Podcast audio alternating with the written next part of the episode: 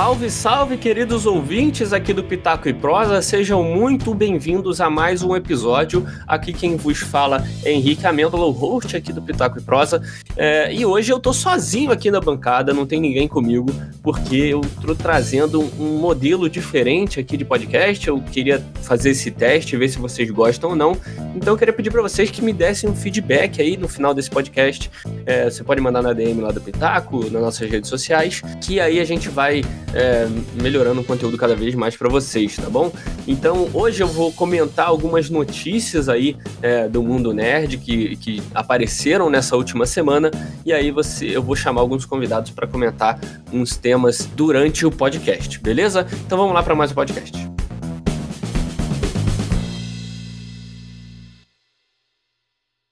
Então, eu queria começar esse podcast falando sobre alguns anúncios de lançamento dessa, dessas semanas aí que passaram agora.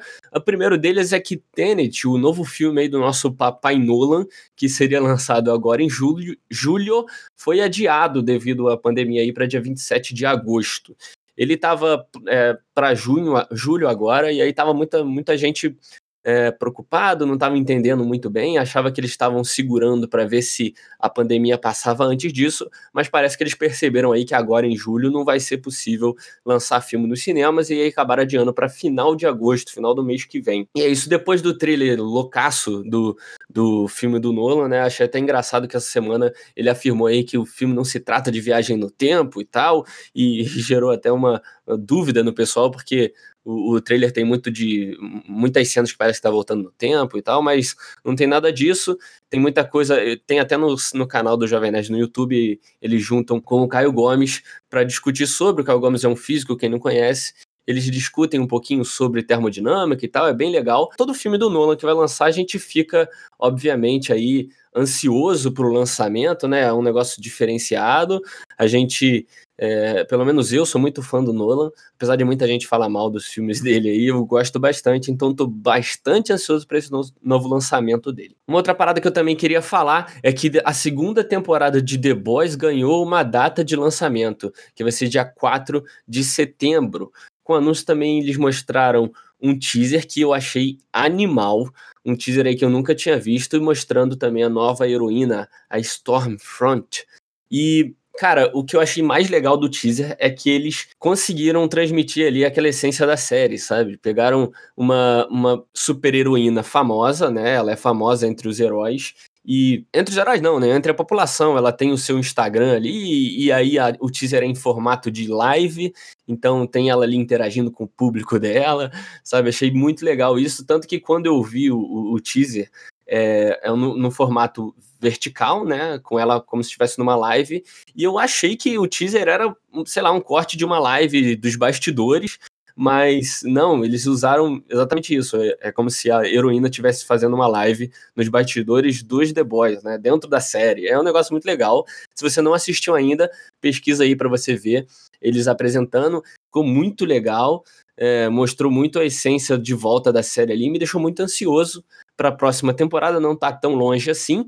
Eu queria dizer também que aqui no Pitaco a gente com toda certeza vai falar sobre a segunda temporada. A gente já falou da primeira no passado e é certeza que a gente vai falar da segunda também, porque é, série de herói tem tudo a ver aqui com o Pitaco, né? Então aguardem na, nas primeiras semanas de setembro aí, com certeza vai estar saindo um episódio sobre a segunda temporada de The Boys. Então é isso, Matheus, seja bem-vindo aí. A gente vai falar agora sobre uma noticiazinha mais específica. Como é que você tá, cara? Beleza? Tô bem, cara. Obrigado pelo convite.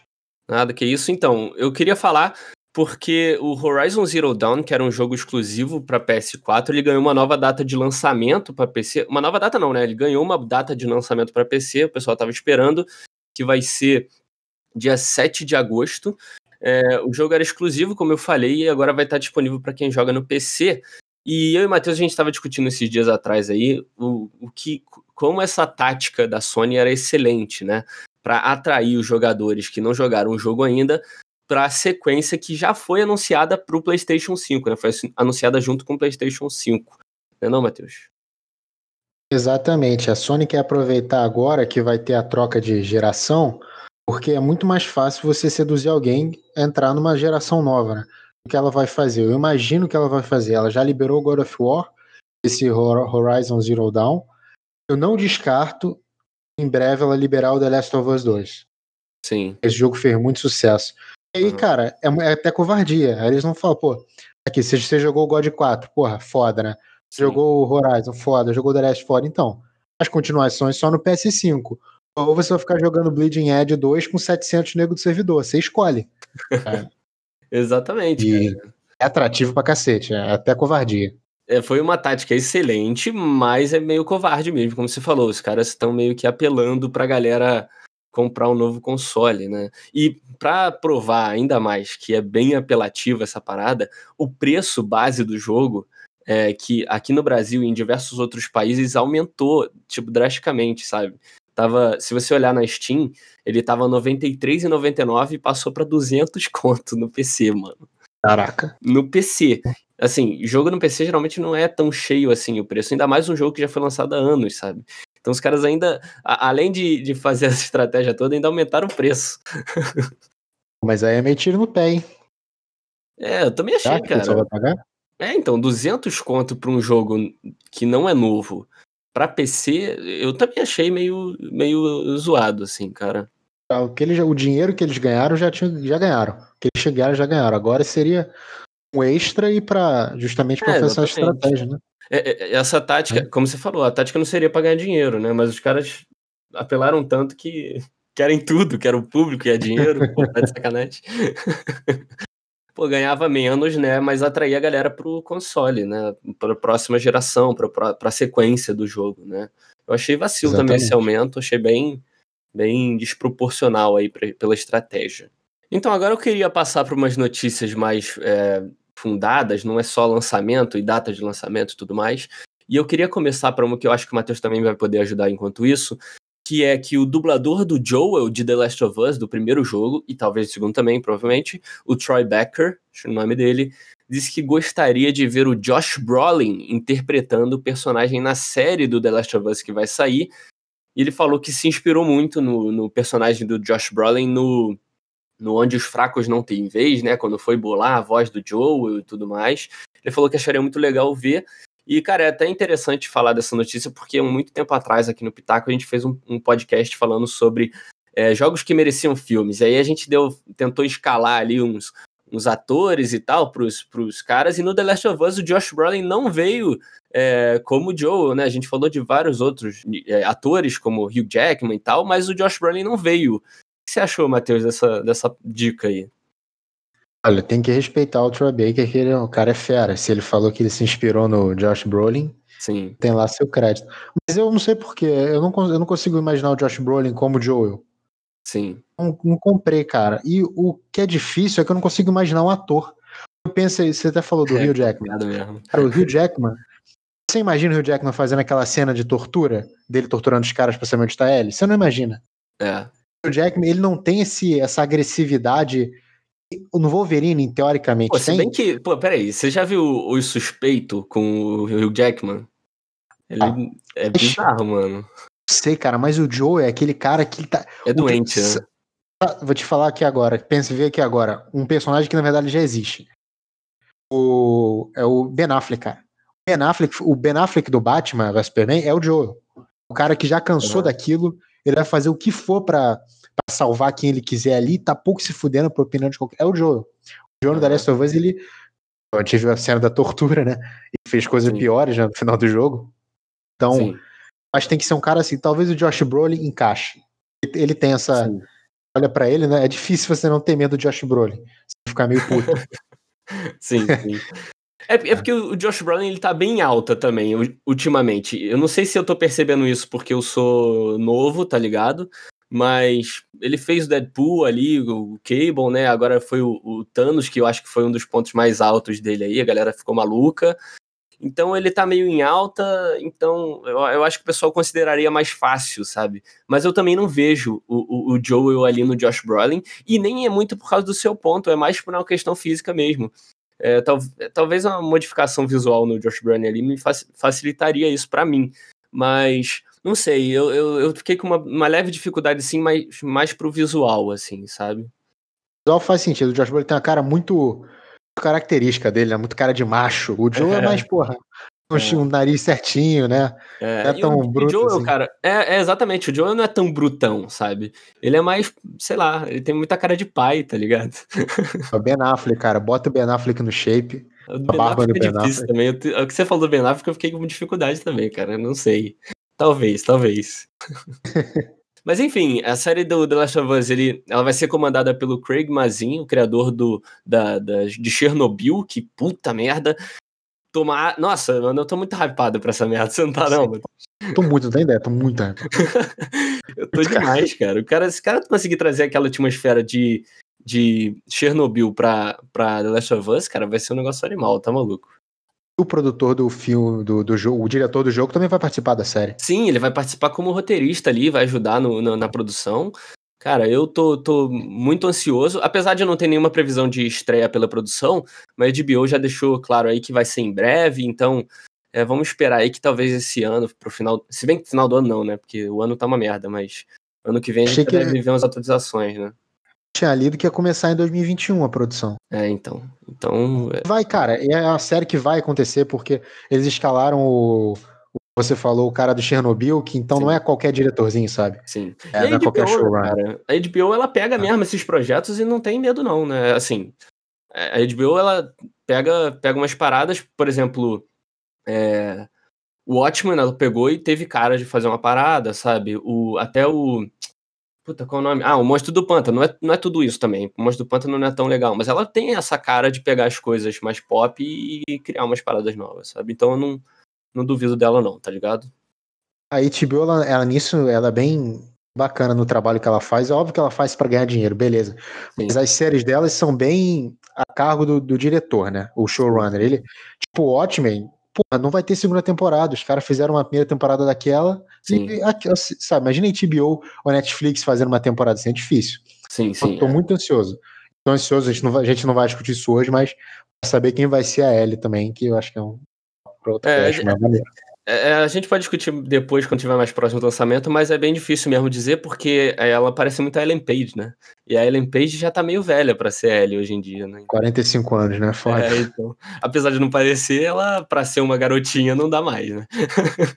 só, só jogar aqui. Eleven. Ellie. É, ó. Próximo cast que a gente discute. Mas tem que fazer rápido, porque ela já tá crescendo também. Se bem que. Se bem que Last of Us ela já tá bem grande, né? O 2, mas vamos ver.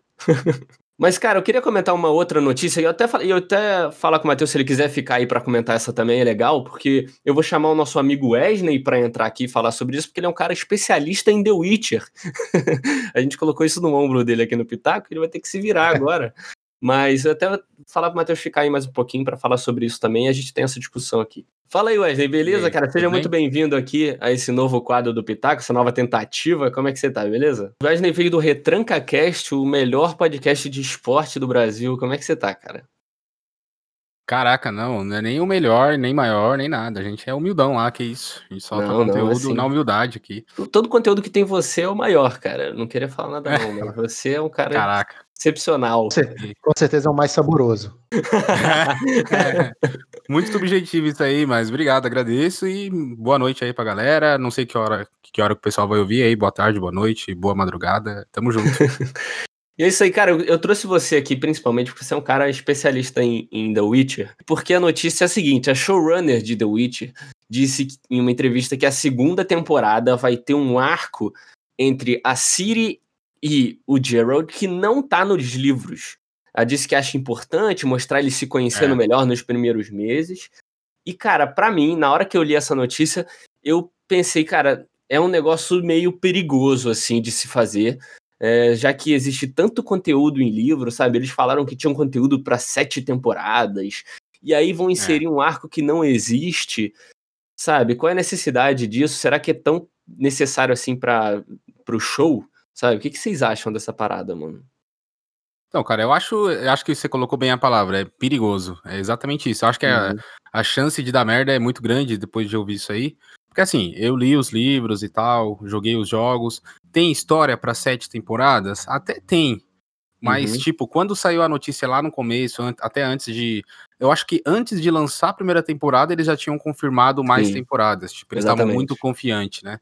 Uhum. E quando saiu a notícia que, que seriam sete, aí, aí eu bati um, uma preocupação, porque assim, são histórias, tem trama, tem histórias, mas é que são curtas, tipo, é, é, mesmo, uhum. é meio o que aconteceu com o Hobbit, sabe? Tipo, tem muita Sim. história legal ali no livro, mas você alongar isso é tipo é que nem como é que o, o Bilbo falava que ele se sentia com a mangue, uma, como se fosse uma manteiga espalhada no pão, né? Tipo, uhum. que não é um, algo meio concentrado e conciso. E, tipo, e The Witcher é, é assim, porque eu já li os livros e tal, tô terminando agora o último só, dos que eles já lançaram, né? Provavelmente eles vão lançar mais. Uhum. Mas eu fico com medo de eles espalharem essa história muito assim e esticarem mais do que ela merece e a série ficar mal vista assim no futuro por causa disso. Uhum. Concordo com o que o Wesley falou. Se tem história, acho que não tem sentido inventar. Mas pelo que vocês falaram, eles não vão inventar uma aventura nova, um arco novo. É só é uma, eu entendi, para melhorar a relação deles, né? Explicar a relação deles, é uhum. isso? Como eles se conheceram?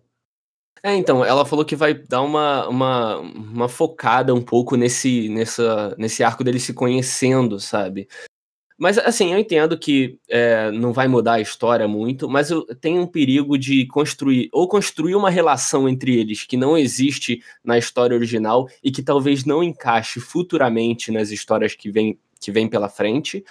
Tem o perigo de é, você não construir direito eles individualmente, né? Tanto eles individualmente quanto eles com relação com um com o outro, né?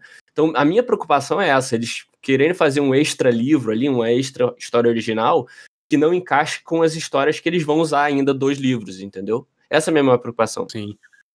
É, eu, tenho, eu tenho a preocupação também meio que isso assim, porque essa, essa história não existe muito bem detalhada nos livros, né? É uma relação um pouco mais direta, assim, quando tem uhum. as missões e tal. A parte, o jogo explorou mais a relação dos dois do que os livros, né? Tipo, Sim. mostrou uhum. mais assim a proximidade, o sentimento que o Geralt tem pela, pela Ciri. Sim. Mas aí o que eu tenho medo, assim, o, o próprio autor, que é o cara que criou esse mundo, eu não sei se vocês pensam assim, ele nunca quis detalhar isso. Aí isso vai vir da showrunner, tipo, da uhum. equipe lá. Eu não sei se para mim, todas as obras que fugiram um pouco da ideia do cara, do criador, nunca deu certo. Sei lá. Sim. Sei lá, o Matheus tá aí que é, é, é, expert em Star Wars. Tipo, quando saiu da, da mão do, do. Quando aconteceu isso com Star Wars, saiu um pouco da mão do George Lucas, ele vendeu, beleza, ele ganhou dinheiro, mas quando as histórias que eles criaram no universo que o cara tinha iniciado lá no começo não foram tão legais quanto tipo, perdeu tipo, a essência, né? Exatamente, exatamente.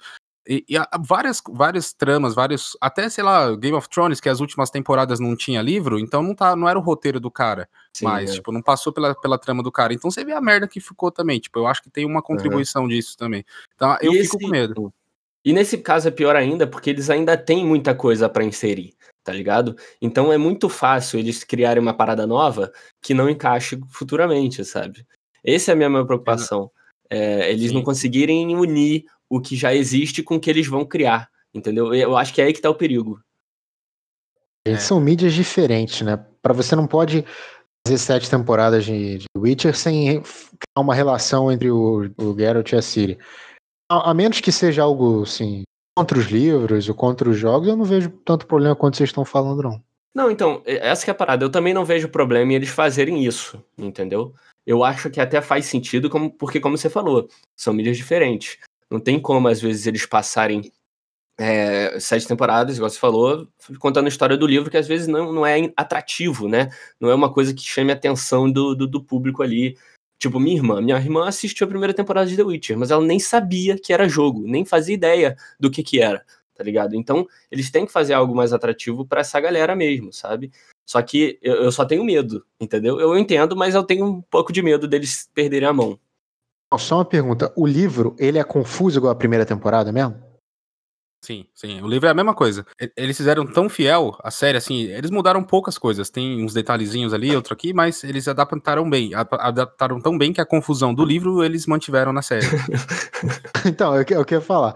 Eu não li, mas, cara, Pampa, eu já achei um erro ter feito a primeira temporada do jeito que foi. Tinha hora que você literalmente não sabia, cara, onde é que tava. Você, é. tipo, um dia mesmo. Isso eu acho que podia ter corrigido, por exemplo. Não precisava ser tão fiel. Mas, sei lá. Sim, sim. É, a gente teve uma discussão bem longa até no podcast do The Witcher, quando lançou, porque eu acho que esse foi o assunto até que tomou a maior parte do cast, porque era, era complicado mesmo. Adaptaram, mas será que tem necessidade de ser igual, não sei o quê. É, é complicado, cara. Eu só acho muito perigoso essa, essa inserção de uma parada extra sem é, tem esse perigo de você não conseguir fazer esse match, né? Henrique, agora só falando, pelo que Sim. eu vi, eu não fui atrás para confirmar com detalhes e tal, mas parece que as gravações já estão previstas para voltar, né? Sim, é, já vão voltar agora. É, já, aonde eles gravam, já a pandemia já passou, diferente daqui. Mas... É, se não me engano, é o Reino Unido lá, eles já estão é. voltando, acho que é em agosto, uma coisa assim. O que é bom, né? Sim. Assim, a gente a gente não, não sofreu ainda, não só pensando em The é, Witcher, é, né? Mas pensando nas novas. séries em geral, a gente não sofreu ainda. Pelo menos assim, eu não tive uhum. uma carência de séries e filmes novos da Netflix, por é. exemplo. Mas eu é, acho não, que verdade. ia chegar uma hora que ia começar a faltar coisa nova, né? É, graças a Deus já tá voltando as coisas, né? A serem gravadas e tal. Em alguns lugares, pelo menos. Já fiz. Só realmente né, não vai ocupar espaço mais de 5 segundos. Estão falando de séries novas, assistam Warrior Nun no Netflix. São feiras militares, é, é sensacional. Então assistam aí, a indicação do Matheus. Eu queria agradecer vocês, vocês ajudaram bastante aí nessas notícias. Obrigado aí pela participação, de verdade. E é isso. Querem falar alguma coisa? Um agradecimento? Uma. Deixa o jabá, arroba, o que vocês quiserem. Como eu falei, agradeço pelo convite aí. Até o próximo. Estamos convidando para o próximo. valeu, Matheus. Tamo junto, Wesley. Queria, queria agradecer também, queria agradecer também e dar, dar um. Perguntar pro Matheus aí, Matheus, o que, que você tá achando aí do Flamengo arrecadando, pedindo dinheiro pro torcedor assistir o jogo aí? Cara. Não, Wesley, que não, Wesley. Quero sua opinião sincera, bicho. Depois. Lá no retrato, lá no retrato. Mas é isso, brigadão aí, gente, pela participação. Eu vou continuar aqui nas, nas outras notícias. Valeu. Eu. Valeu. Obrigado, Henrique. Falou. E é isso aí, ficou a participação dos nossos amigos aqui, contribuidores aqui do Pitaco. Então vamos continuar, eu tenho mais algumas poucas notícias para falar. A primeira delas é que a AMC vai lançar uma série documental inspirada no universo de Breaking Bad. É, não vai ser nenhum spin-off nem nada, como foi é, Better Call, Call Saul, mas é mais uma coisa inspirada no universo ali de golpistas, traficantes, assassinos de aluguel, toda aquela loucura que a gente vê nas séries de na série de Breaking Bad e Better Call Saul também. É, eles vão é, pegar como se fosse casos reais do que aconteceu na série. E um, um, fato muito legal mesmo é aquela que vai ser apresentada pelo Giancarlo Esposito, que para quem não sabe é o ator que interpreta ali o Gus Fring na série, que é um dos maiores vilões ali, se é que a gente pode falar isso. Mas achei muito legal essa notícia, vou esperar muito, até porque nessa quarentena eu tô viciado em série documental e programinha de TV. Uma que eu tenho assistido muito ultimamente é Movement Tiny House, uma coisa assim, que o pessoal faz umas casinhas pequenas, é, assistir é, série é, Wild Wild Country, que é uma série antiga, já assisti Tiger King, tô bem viciado nessas séries documental, então tô ansioso aí para ver como é que vai sair. O nome da série vai ser The Broken in the Bad, que também é uma referência ali a Breaking Bad. Então é isso, tô bastante ansioso, me chamou a atenção aí para quem quiser também saber. Talvez no futuro aqui a gente dê mais notícias sobre. E também uma outra que eu achei muito curioso falar, porque mexeu comigo, que foi que My Friend Pedro vai ganhar uma série que vai ser produzida pelo co-criador de John Wick. Para quem não sabe, My Friend Pedro conta a história de um cara, é um jogo, é um jogo, tá bom? In, independente, que conta a história de um cara que é convencido por uma banana falante chamada Pedro a combater o crime. é isso mesmo que vocês estão ouvindo. Uma banana falante que fica no ombro dele falando o que ele deve fazer ou não. E, cara, é um jogo animal. Um jogo de plataforma muito maneiro, é, onde você. O objetivo do jogo é fazer mais acrobacias e matar gente, enquanto mata criminosos. É muito legal o jogo, eu cheguei a zerar ele, é, foi uma, muito, muito divertido mesmo.